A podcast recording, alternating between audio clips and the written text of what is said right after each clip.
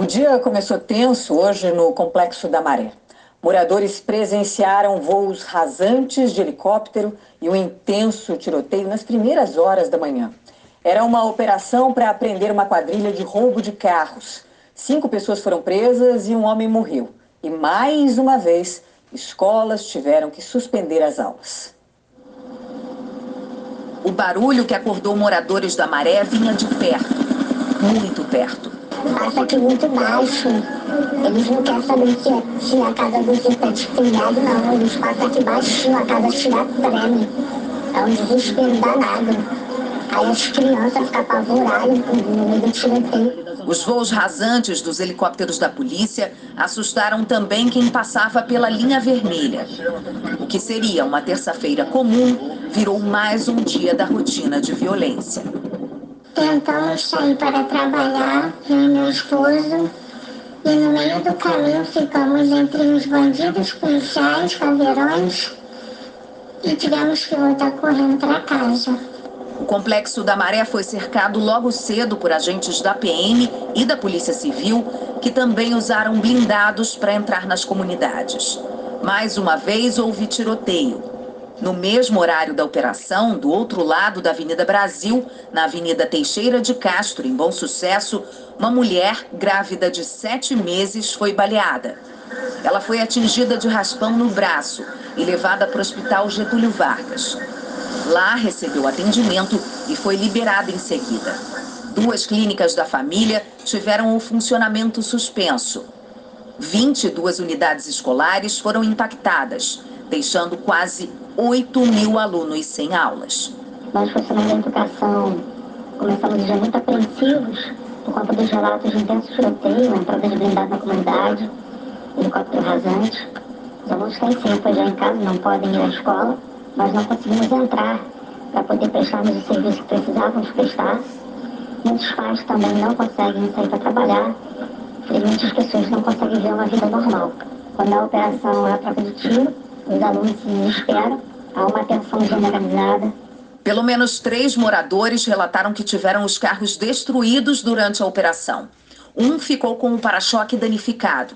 Este outro teve os vidros quebrados. Apagando o carro ainda. Terminando o carro. Para quem vive do pouco, não pode ter nada na vida. Eles quebram mesmo. Acho que todo mundo que mora em favela é, é bandido. Ninguém é trabalhador, não. Hoje foi registrada a 15ª Operação Policial na Maré somente em 2023 e os impactos negativos para o conjunto da população que vive nessa região da cidade são inúmeros. Cerca de 5 mil atendimentos foram suspensos nas quatro unidades de saúde que tiveram seu funcionamento interrompido. A nossa equipe que faz atendimento e acolhimento de moradores que têm seus direitos violados em momentos de confrontos armados identificou inúmeros casos de invasão de domicílio e dano ao patrimônio. Um traficante apontado pela polícia como o segundo homem na hierarquia do tráfico de Três Rios, no interior do estado, foi morto em confronto com os policiais. João Vitor Domingues Travassos Romão, que estava escondido no complexo da Maré, aparecia em vídeos exibindo armamento pesado. Ele é irmão do traficante Salvador Rodrigues Neto, conhecido como Netinho, que, de acordo com a polícia, comanda o tráfico na cidade de Três Rios. Ele também pede que alguém o filme fazendo disparos para o alto com um fuzil. O objetivo da operação era combater uma quadrilha que atua no roubo de carros. Segundo as investigações, os bandidos agiam em todas as regiões do Rio. Na Maré, tem até uma oficina de clonagem, de acordo com a polícia. Sete homens foram presos e 25 veículos roubados recuperados. Os policiais encontraram até um modelo Porsche, avaliado em quase um milhão de reais.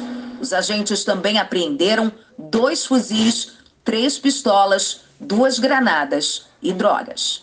Nossa comunidade pede, ela grita, ela implora por paz. A Polícia Militar disse que as ações são pautadas por informações de inteligência e planejamento prévio, que não tolera possíveis abusos e que vai apurar com rigor as denúncias dos moradores. É o que se espera, né? A Secretaria Municipal de Educação informou que, desde o início do ano, 40 unidades escolares no Complexo da Maré tiveram que ser fechadas em algum momento. Foram 261 fechamentos por conta de tiroteios ou de operações policiais.